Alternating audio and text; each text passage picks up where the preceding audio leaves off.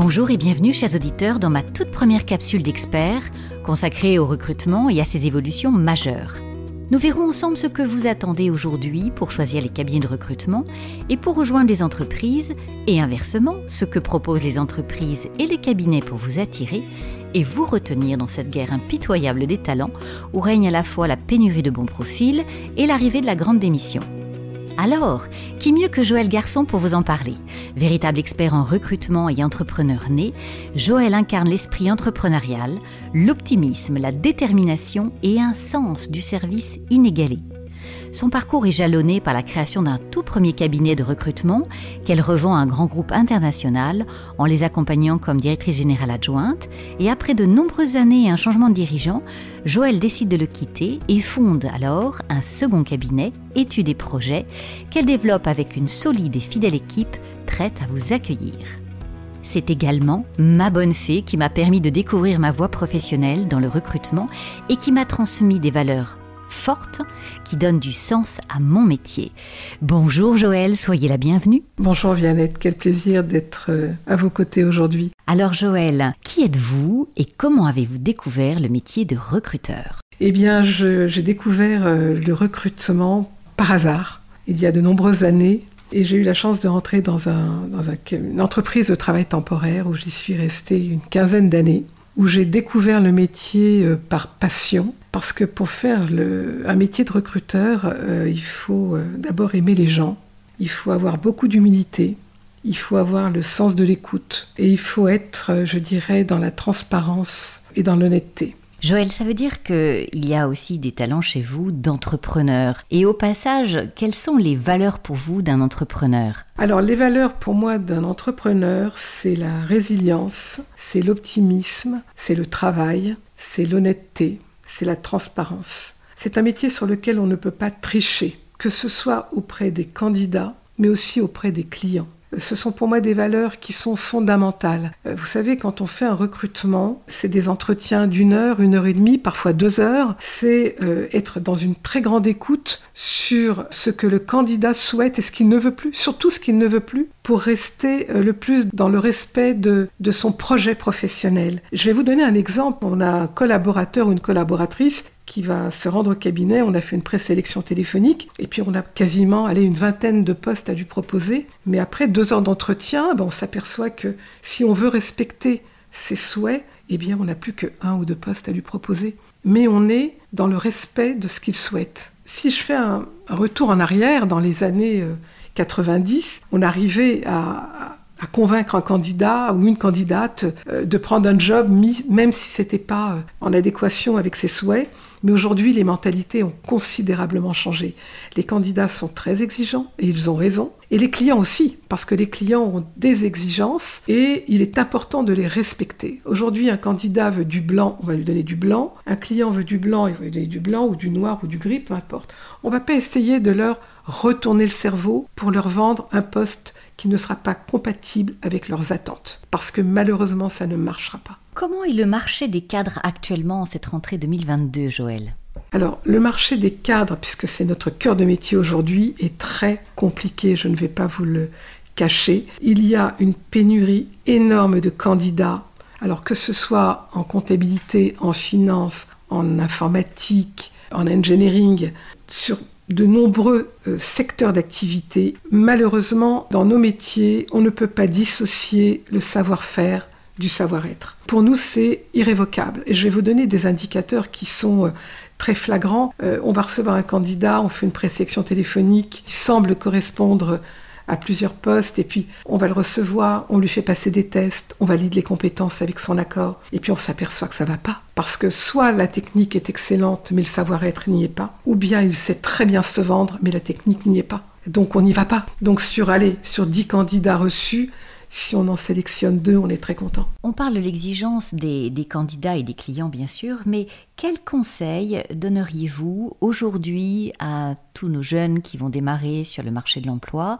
et puis aujourd'hui aussi à tous ceux qui veulent bouger? Je leur conseillerais surtout d'avoir une certaine humilité parce que je me suis aperçu au fil des années euh, que les candidats euh, avaient d'énormes exigences, alors certaines souvent fondées, mais très souvent non fondés. Ils se survendent, ils se survendent beaucoup, et on s'en aperçoit lorsqu'on fait passer les tests, lorsqu'on valide les compétences, que leur niveau n'est pas toujours en adéquation avec les exigences de salaire. Donc moi je leur conseille surtout de travailler leur CV, ça c'est très important, d'être beaucoup dans la technique de ce qu'ils ont effectué comme mission, comme tâche, et, sans réenchérir, être très factuel sur leur statut technique, enfin sur ce qu'ils ont fait. Et, effectivement, en général, quand ils veulent quitter leur poste, c'est souvent euh, pour euh, évoluer sur euh, de nouvelles missions, telles qu'elles soient, ou c'est pour faire un gap salarial, ce qui est légitime également, mais il faut que ce soit justifié. Et souvent, lorsque je reçois des jeunes diplômés, Bac plus 8, comme des experts comptables notamment, Beaucoup sont juniors et je leur dis, vous savez, il y a deux options. Soit vous cherchez un salaire exclusivement, vous n'avez peut-être pas trouvé le bon cabinet, ou bien vous recherchez un cabinet ou une entreprise qui va vous offrir un plan de carrière, de la formation, avec un salaire en adéquation avec vos compétences, et là vous avez tapé à la bonne porte. Aujourd'hui, en fait, l'idée c'est de ne pas négliger toutes ces valeurs, et pour ça il faut les connaître, ces valeurs. Quand on démarre dans la vie, c'est pas toujours évident de les connaître. Que conseillez-vous justement?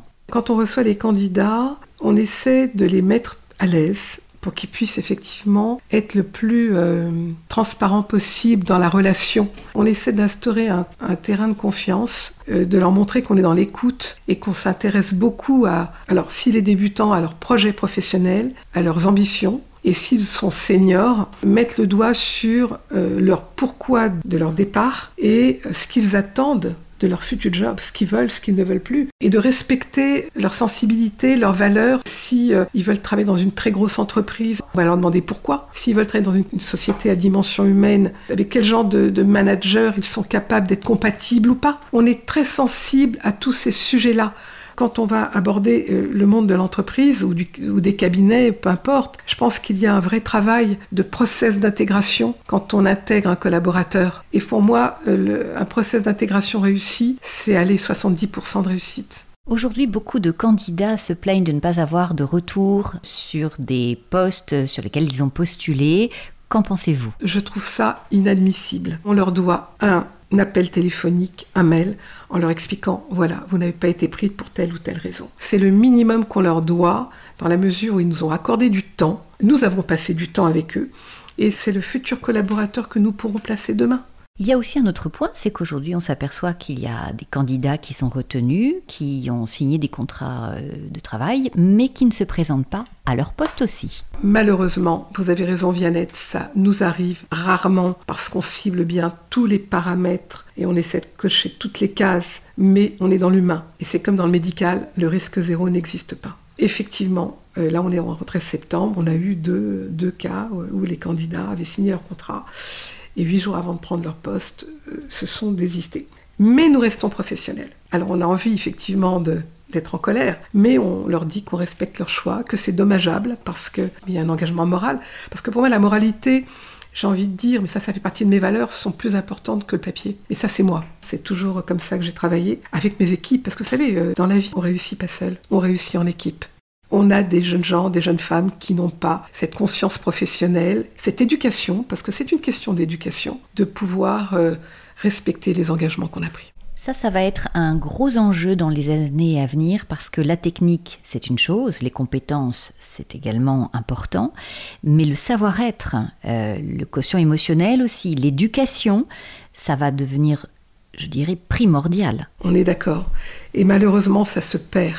Et je pense que nous, euh, il nous arrive de coacher les candidats lorsqu'ils ont des rendez-vous, c'est-à-dire les impliquer à bien connaître l'entreprise, aller sur leur site, s'inculquer de, la culture de l'entreprise, depuis combien d'années elle existe, quelle est leur activité exacte, même si on leur a dit qu'on leur a présenté la fiche de poste, on les coach pour que justement ils puissent gagner des points lors des échanges avec leurs futurs recruteurs. Mais il n'y a pas que ça, il y a aussi l'éducation, c'est-à-dire remercier euh, après un rendez-vous, c'est aussi euh, faire un suivi, et puis c'est aussi en termes de comportement quand ils rentrent dans l'entreprise, avoir aussi une personnalité qui tienne, qui tienne la route. Effectivement, euh, ce qui est important de vous dire également, c'est que quand on met un candidat en poste, on ne le lâche pas parce que on a envie d'être sur une notion de gagnant-gagnant. Ça veut dire quoi? Ça veut dire qu'on veut s'assurer que le candidat est bien sur son poste, que la fiche de poste a bien été respectée, que le process de recrutement a bien été honoré et que le client est satisfait du candidat qu'on lui a mis. Donc dans tous les cas, on a un accompagnement durant toute la période d'essai. Partenariat à trois et aujourd'hui, pour attirer les talents dans cette guerre des talents, que conseillez-vous aux entreprises? Je pense que les entreprises aujourd'hui doivent sincèrement, et je le dis, euh,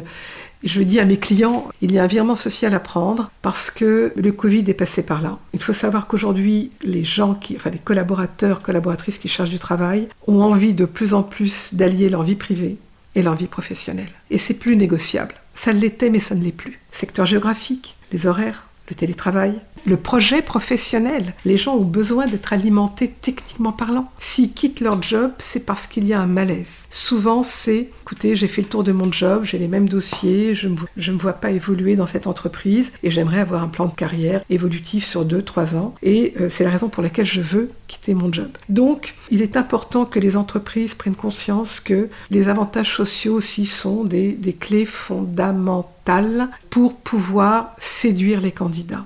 Il n'y a pas que le salaire. Le salaire, c'est un fait, mais il y a tout le contexte. On a beaucoup d'entreprises qui ont compris qu'il fallait accepter de pouvoir accorder post-période d'essai, bien évidemment, une ou deux journées de télétravail, dans la mesure où c'est possible, bien évidemment. Actuellement, nous entendons parler de la grande démission. Ressentez-vous les effets? Alors, c'est le mercato partout. Aujourd'hui, c'est bien beau, on prend des commandes, c'est bien, mais les gens ont envie de bouger. Alors, il faut savoir que le Covid a fait bouger beaucoup de gens en province parce que la vie parisienne ne leur convient plus. Et effectivement, beaucoup, beaucoup de démissions pour découvrir euh, d'autres aspects euh, de leur métier. Ils ont besoin de changement. Alors, Covid, pas Covid, euh, je ne serais pas capable de vous répondre, mais oui, énormément de démissions très peu de candidats de qualité. Aujourd'hui, les, meilleurs recrutements qu'on peut faire, c'est d'aller chasser les candidats et de pouvoir leur offrir ce qu'ils attendent. Si on veut les séduire, c'est respecter ce qu'ils veulent. Ce sera le mot de la fin, Joël. Cher Joël, je vous souhaite beaucoup de succès dans tous vos recrutements ainsi que pour le développement de votre cabinet études et projets